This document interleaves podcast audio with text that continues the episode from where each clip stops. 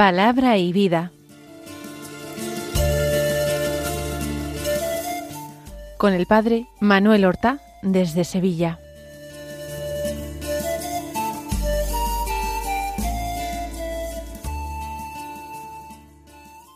En el nombre del Padre y del Hijo y del Espíritu Santo.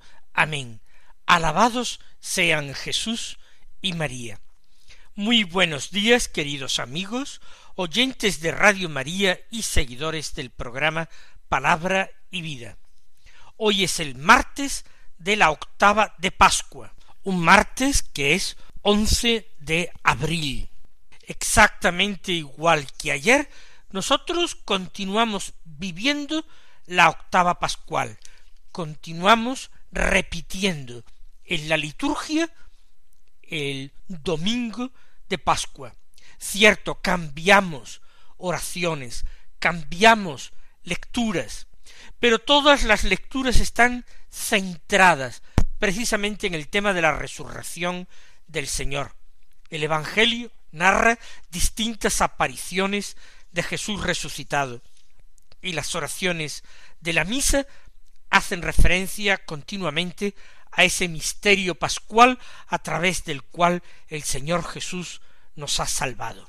Vamos a escuchar la palabra de Dios que se proclama en la misa de este martes, que es martes de la octava de Pascua. El Evangelio de hoy es de San Juan, del capítulo veinte, los versículos once al dieciocho, que dicen así. En aquel tiempo estaba María fuera junto al sepulcro llorando.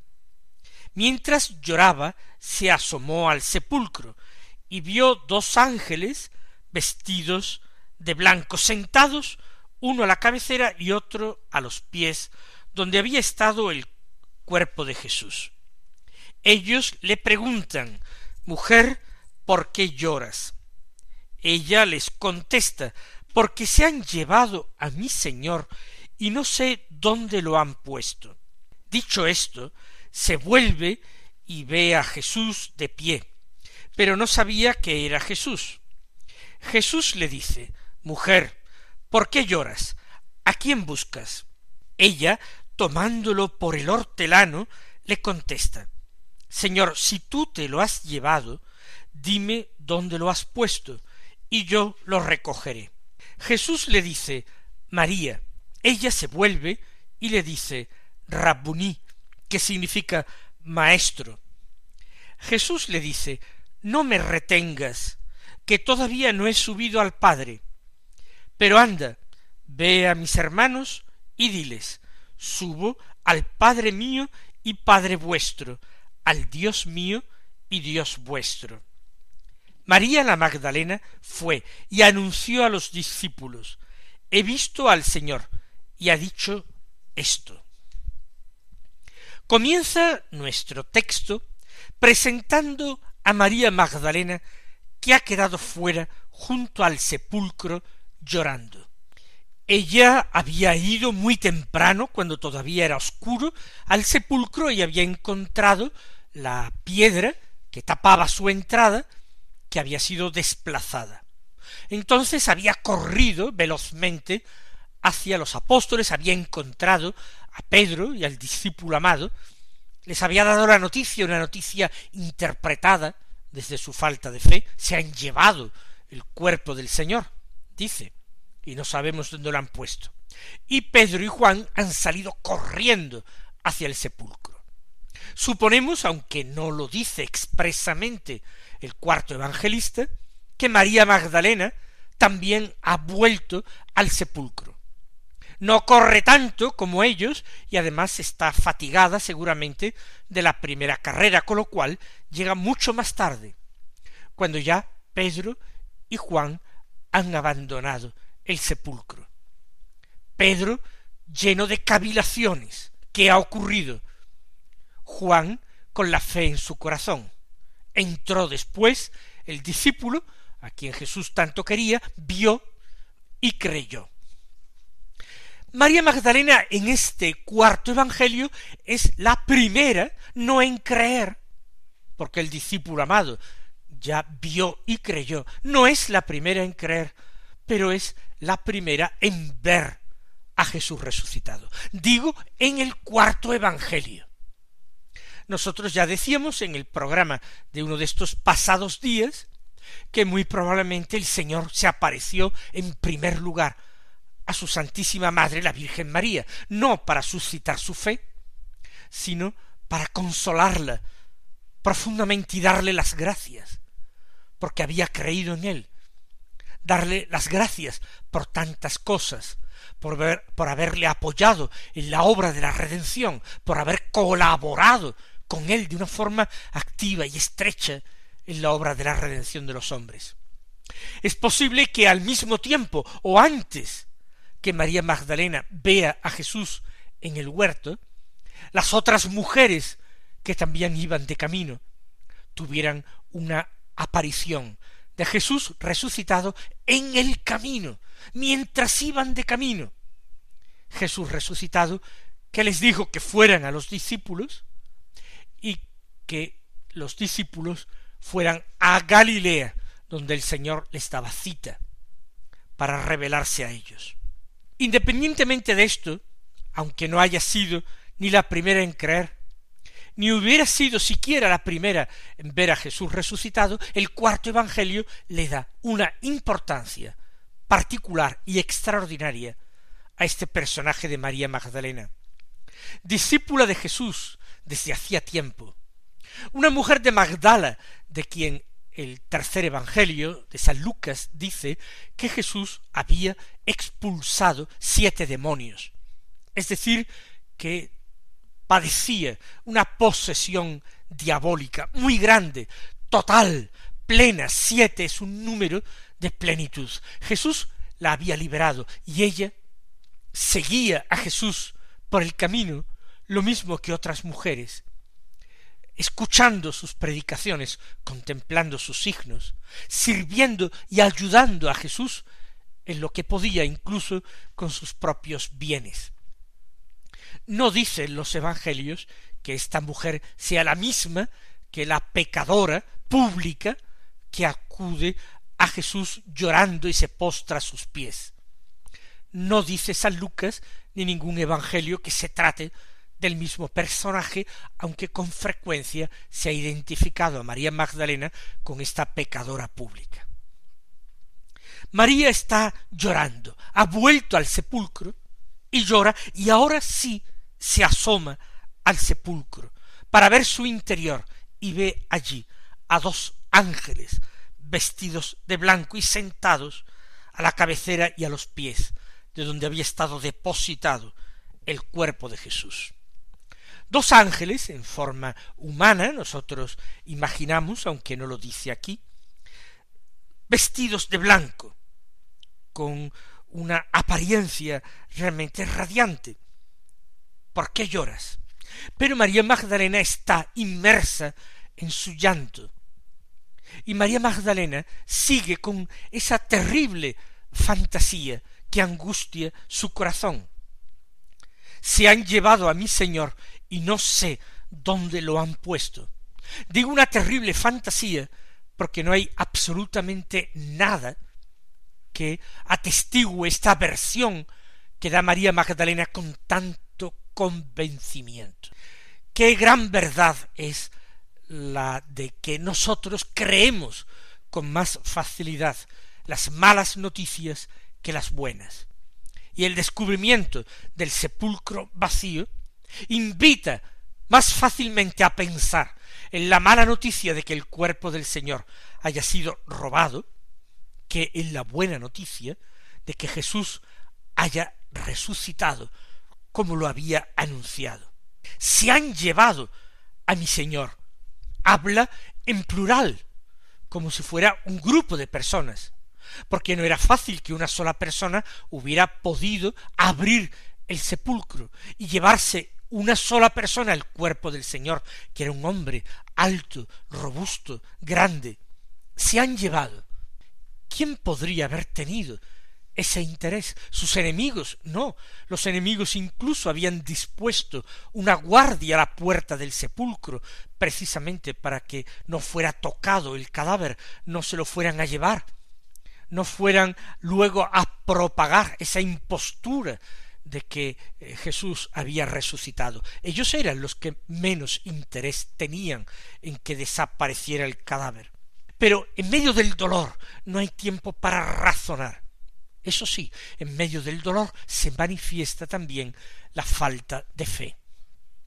En nuestra vida ordinaria, muchas veces cuando el dolor nos acecha, cuando el sufrimiento, la angustia llama a las puertas de nuestra vida, muchas personas, o nosotros mismos en algunas circunstancias de nuestra vida, nos hemos quejado a Dios, hemos desconfiado de Él, nos hemos preguntado cómo es que Dios, si nos quiere, como afirma la Escritura, puede permitir tal cantidad de cosas desagradables y dolorosas como nos acechan. ¿Cómo Dios puede querer esto para mí? ¿Cómo Dios puede permitir esto para mí? Ciertamente Dios no quiere en términos objetivos el mal, y mucho menos el mal que proviene del pecado. Por eso Él ha muerto en la cruz, para redimirnos, para salvarnos del pecado y de la muerte, para liberarnos de la angustia que acecha una existencia sin fe y sin esperanza. Pero el Señor se vale de nuestro dolor para conducirnos a Él. El Señor sabe que nuestro sufrimiento y nuestro dolor es algo valioso y que aceptado por amor a Él, aceptado con plena confianza, en espíritu de perfecto abandono filial en Él, es decir, aunque yo estoy sufriendo, aunque me duele, a pesar de todo, Dios es bueno, Dios es muy bueno, Dios es buenísimo, a pesar de que yo no lo esté pasando bien. Esto nos permite crecer, nos permite ganar en confianza, nos permite merecer ante Él. Dios se vale de nuestro dolor para salvarnos a nosotros, para unirnos al sacrificio redentor de Cristo. Se vale de nuestro dolor para que colaboremos en la salvación y en la redención del mundo, unidos al sufrimiento, a la cruz, de su Hijo Jesucristo. Por tanto, bendito sea el dolor. Claro que en el reino desaparecerá el dolor, como desaparecerá también el pecado y la muerte. Pero en la actual situación que vivimos, en este mundo temporal en que se desarrolla nuestra vida, el dolor no es el mayor mal, no es el mal absoluto. El mal absoluto es el pecado. Por eso nosotros decimos que María Magdalena llora desconsoladamente y abandonándose a su dolor, es conducida a una falta de fe notable, a una interpretación de la realidad desde la falta de fe que le hace llorar más y más y abandonarse cada vez más en brazos de ese dolor y de esa desesperanza.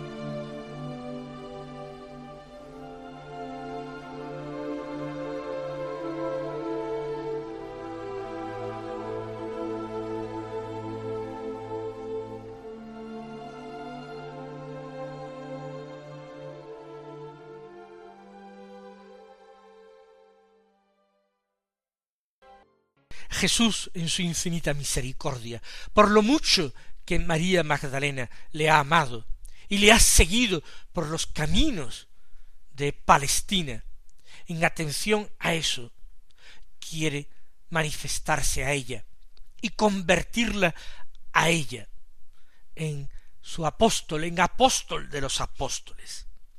Dicho esto, se vuelve y ve a Jesús de pie, pero no sabía que era Jesús. Desde sus lágrimas, a través de sus lágrimas, es incapaz de reconocer al viviente, al Señor, al resucitado. Por eso lo ve, pero no lo reconoce. Hay muchas maneras de ver a Dios en nuestro mundo. Nos dice la bienaventuranza predicada por Jesús en el Sermón de la Montaña, que los limpios de corazón verán a Dios. Pero la limpieza de corazón implica para nosotros una profunda sinceridad interior, para con nosotros mismos, para con Dios y por supuesto para con nuestro prójimo.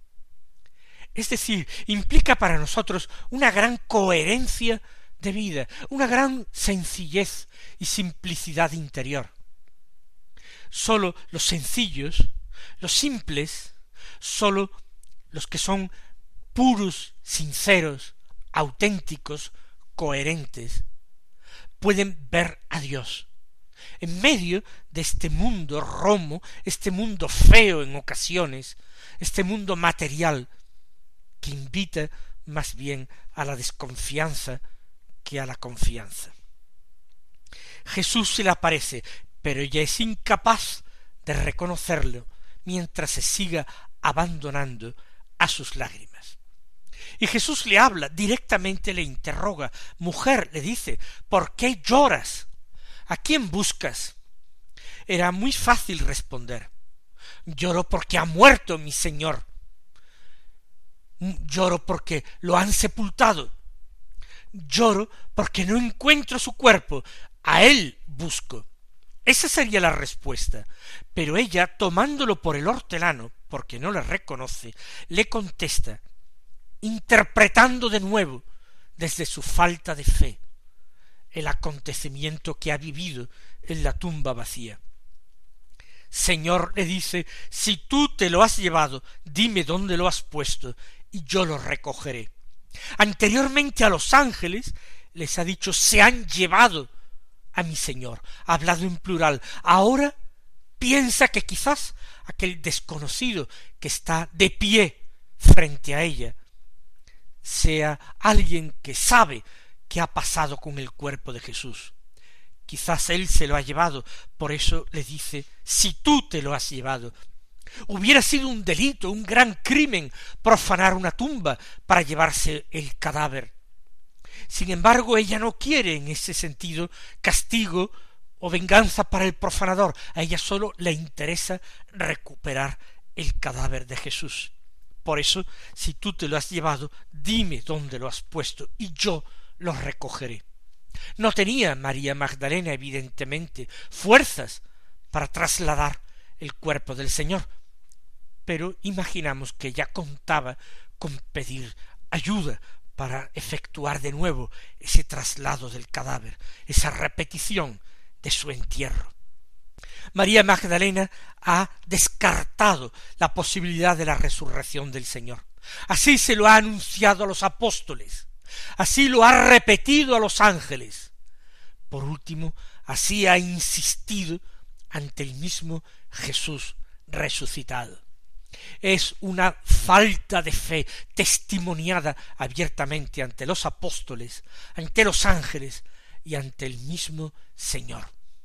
Entonces él, en su infinita misericordia, le dice María, la llama por su nombre, la saca de sí misma, porque Jesús resucitado es el buen pastor que conoce a todas sus ovejas por su nombre, las va llamando y sacando fuera. María le dice, y ella entonces se vuelve y le dice, Rabuní, que significa maestro. El escuchar la voz del Señor, que la llama por su nombre, eso es una experiencia inconfundible, una experiencia que María Magdalena ha hecho en el pasado y ahora de una forma totalmente distinta. Repite. Ahora el reconocimiento con los ojos pasa a un segundo término, porque el Señor quiere ser encontrado en la fe. Y la fe viene por la escucha, la fe viene por el oído, nos dice la Escritura. Es la palabra de Jesús, es Jesús mismo que la llama por su nombre, lo que permite a María Magdalena que descubra y reconozca en el hortelano a Jesús. Jesús le dice entonces, no me retengas. Es decir, María Magdalena pretende sujetarlo, porque todavía no he subido al Padre. Jesús resucitado solamente puede ser captado por la fe, con el Espíritu, no con las manos y los brazos. Jesús resucitado es una realidad viva, real, pero una realidad espiritual. Su cuerpo es un cuerpo glorioso, no simplemente un cuerpo material. Por tanto, ha de ser aprehendido por la fe y por el amor, pero no por los brazos, no por las manos. No he subido al Padre, pero anda y ve a mis hermanos y diles, suba al Padre mío y Padre vuestro, al Dios mío y Dios vuestro. Qué distinto va a ser el testimonio segundo de María Magdalena. Ella va a ir por segunda vez a los apóstoles. La primera vez en sus lágrimas, en su falta de fe, para decir se han llevado el cuerpo del Señor del sepulcro. La segunda vez va a ir henchida de gozo. La segunda vez va a ir llena de fe y de esperanza. La segunda vez inundada de amor va a proclamar, he visto al Señor, me ha dicho esto, me ha dicho, subo al Padre mío y Padre vuestro, al Dios mío y Dios vuestro. María Magdalena no se detiene más con Jesús. Ella gustaría de quedarse allí para siempre, en el huerto, junto al Señor. Pero no es posible, ni el Señor quiere ser encontrado justamente en ese lugar, en el huerto. Él va a ser visto en el cenáculo, en el camino por los de Emaús, junto al lago de Galilea. Él se deja encontrar por los suyos como y cuando quiere. Ahora los envía en misión. Es el tiempo de la misión. Mis queridos hermanos, que nos dispongamos también nosotros a realizarla. El Señor os colme de bienes, feliz Pascua y hasta mañana si Dios quiere.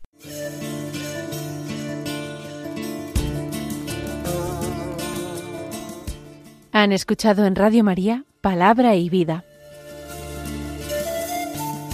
un programa que dirige el Padre Manuel Horta.